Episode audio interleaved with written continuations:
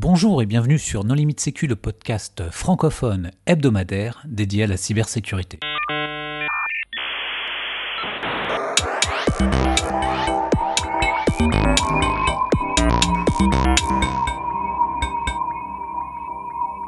Alors aujourd'hui, nous allons parler de cybersécurité comme à notre habitude et d'intelligence artificielle avec le témoignage exclusif euh, d'un dirigeant d'entreprise qui va témoigner sous anonymat et qui va nous expliquer comment est-ce qu'il utilise ces nouvelles technologies afin de limiter les coûts euh, opérationnels de la cybersécurité.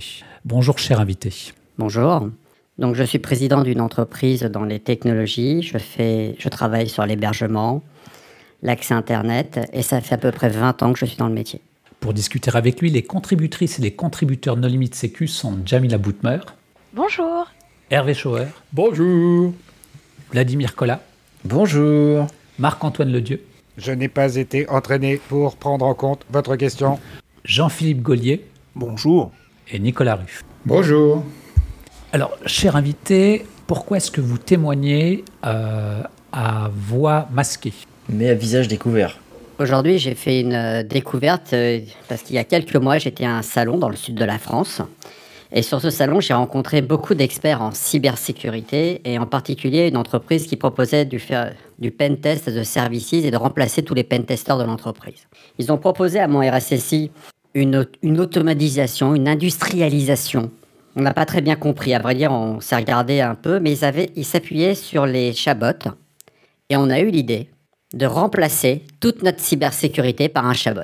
Donc mon RSSI et moi-même sont revenus de ce salon et on a pu constater que l'intelligence artificielle n'était pas juste un gadget pour discuter via une interface euh, homme-machine.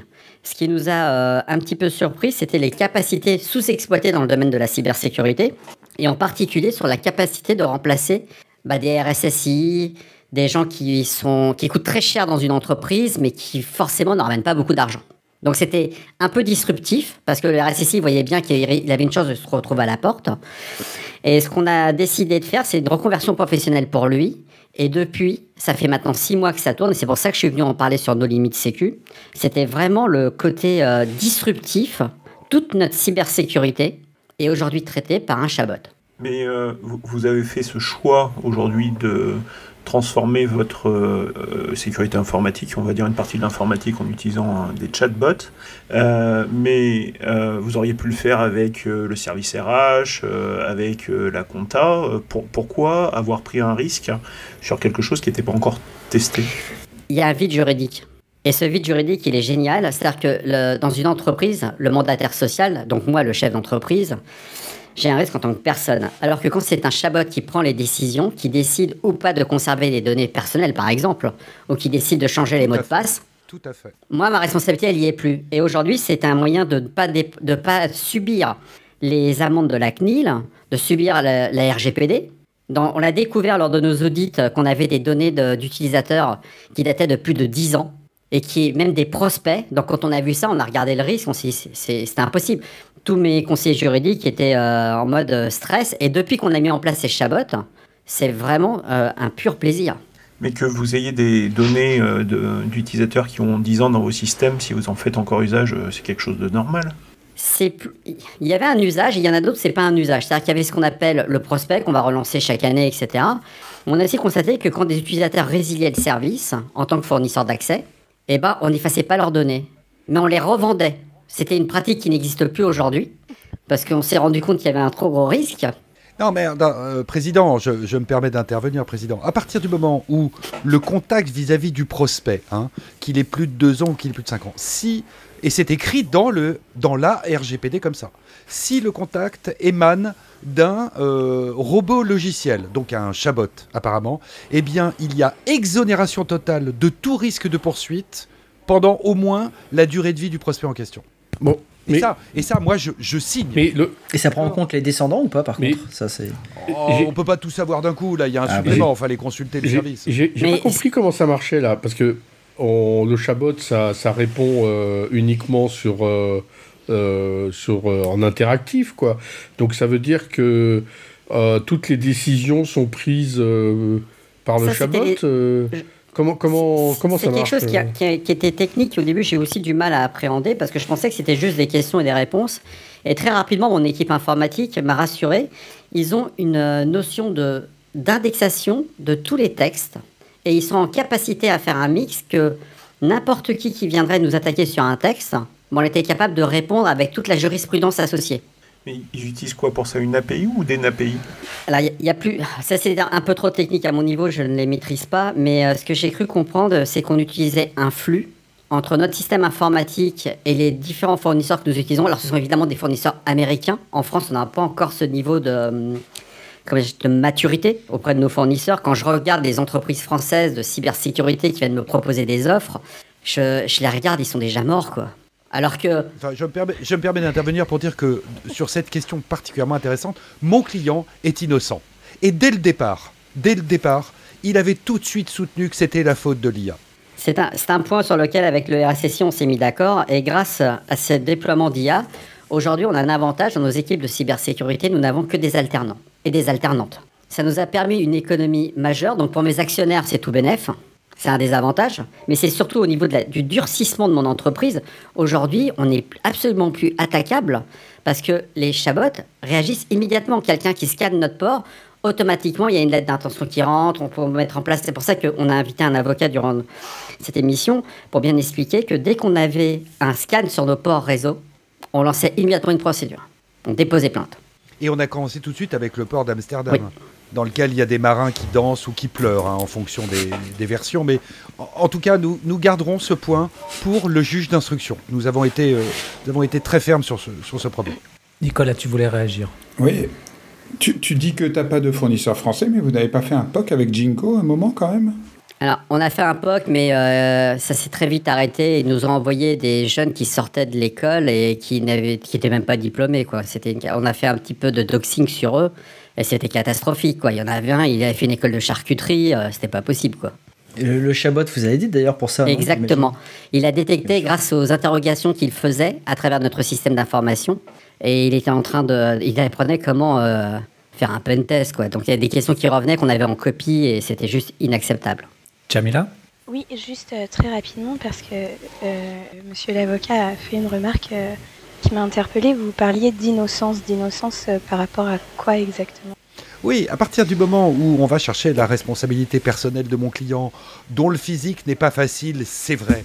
Mais ça n'est pas une raison pour l'accuser comme ça. Et euh, le, fait de mettre en valeur ce, ce chabot nous permet de dédramatiser la situation. D'abord, c'est important, puisque maintenant nous avons une obligation de, gestion de crise hein, dans la directive Nice 2, donc il faut, quand même, faut quand même le souligner. Mais euh, nous avons souhaité mettre en avant ce chatbot de manière à ce que la responsabilité puisse s'arrêter au niveau de l'algorithme. Car l'algorithme responsable, euh, c'est quand même un vrai progrès dans notre euh, système juridique, ce qui nous a permis d'ouvrir des comptes en banque aux Bahamas, où quand même on peut blanchir plus vite, mais c'est un autre. Il permet de déresponsabiliser, c'est surtout ça en fait, le mot d'ordre. Merci, Alors, Merci tout, maître. J'aimerais revenir sur, un, sur une question pour le président, pour recentrer un petit peu hors du débat juridique.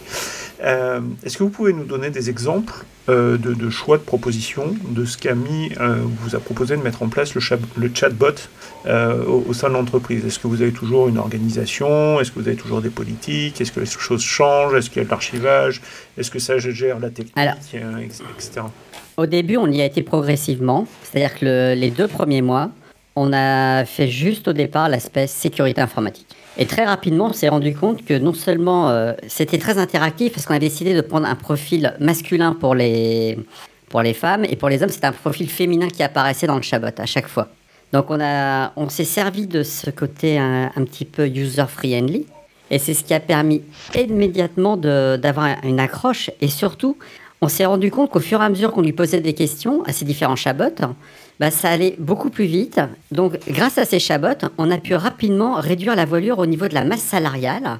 Parce que ce qu'il faut bien voir, c'est que tout ce qui n'est pas dédié à la vente ne sert pas à grand-chose dans une entreprise. Et toutes ces fonctions de support, j'ai pu le réduire à 3 personnes au lieu de 140 personnes. Donc, ça nous a permis ah oui, de dégager un bénéfice exceptionnel cette année. Et aujourd'hui, nos actionnaires nous remercient. Et on leur a fait un chabot dédié, c'est-à-dire qu'on était jusqu'au bout de l'exercice. Pour l'Assemblée générale, nous avions un chabot qui expliquait comment ils allaient pouvoir placer leur argent et faire du 15% en rendement brut, net d'impôt. Nicolas, tu voulais réagir? Oui, en plus, la véritable innovation, c'est d'avoir fait un chatbot non binaire pour les informaticiens. Et là, c'est un langage qu'ils comprennent. Pardon d'insister, mais vous n'avez pas totalement répondu à ma question. Euh, Est-ce que vous pouvez nous donner un exemple précis de ce que le chatbot a changé? Alors, au niveau des RH, par exemple, le processus de recrutement, c'est une question extrêmement intéressante. Au niveau du processus de recrutement des experts en cybersécurité, aujourd'hui, c'est terrible pour eux. Ils viennent avec des CV, automatiquement, ils sont intégralement vérifiés sur toutes leurs références, mais qui plus est, ils ont un tel questionnaire à passer qu'on se rend compte qu'ils n'ont pas le niveau.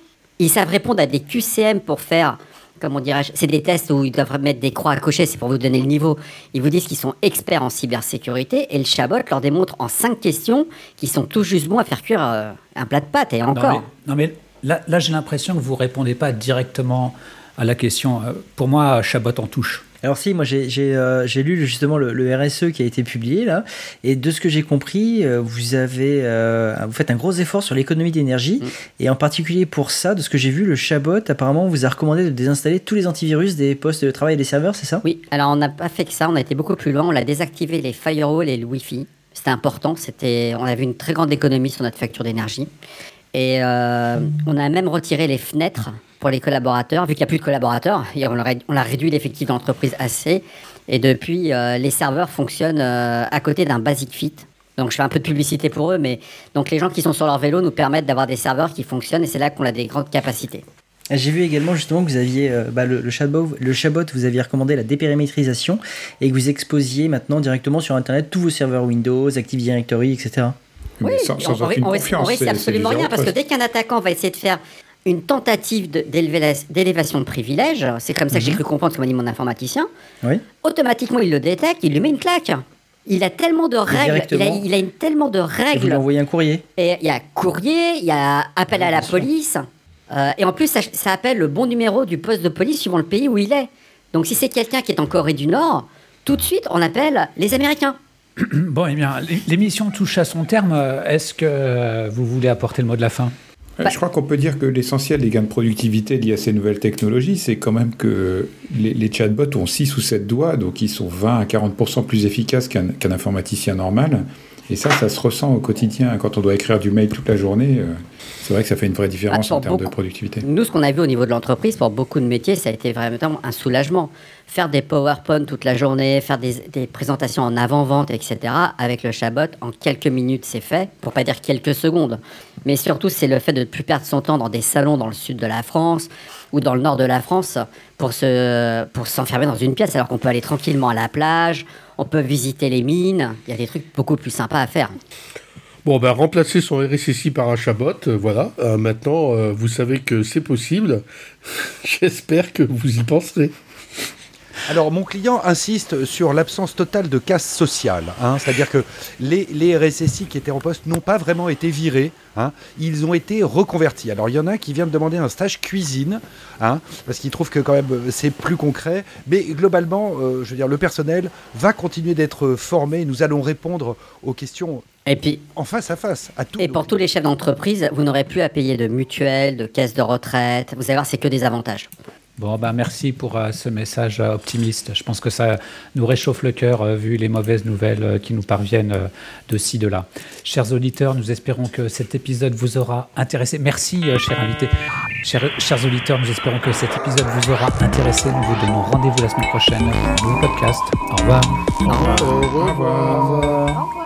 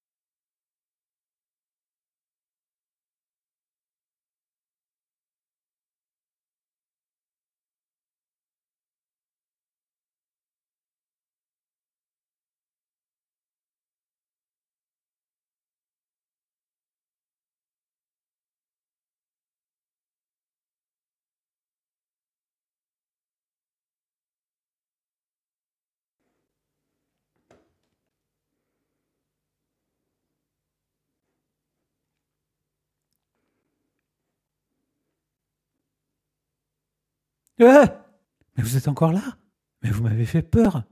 Mais il est fini l'épisode là. Ben si, je vous assure. Allez, à bientôt.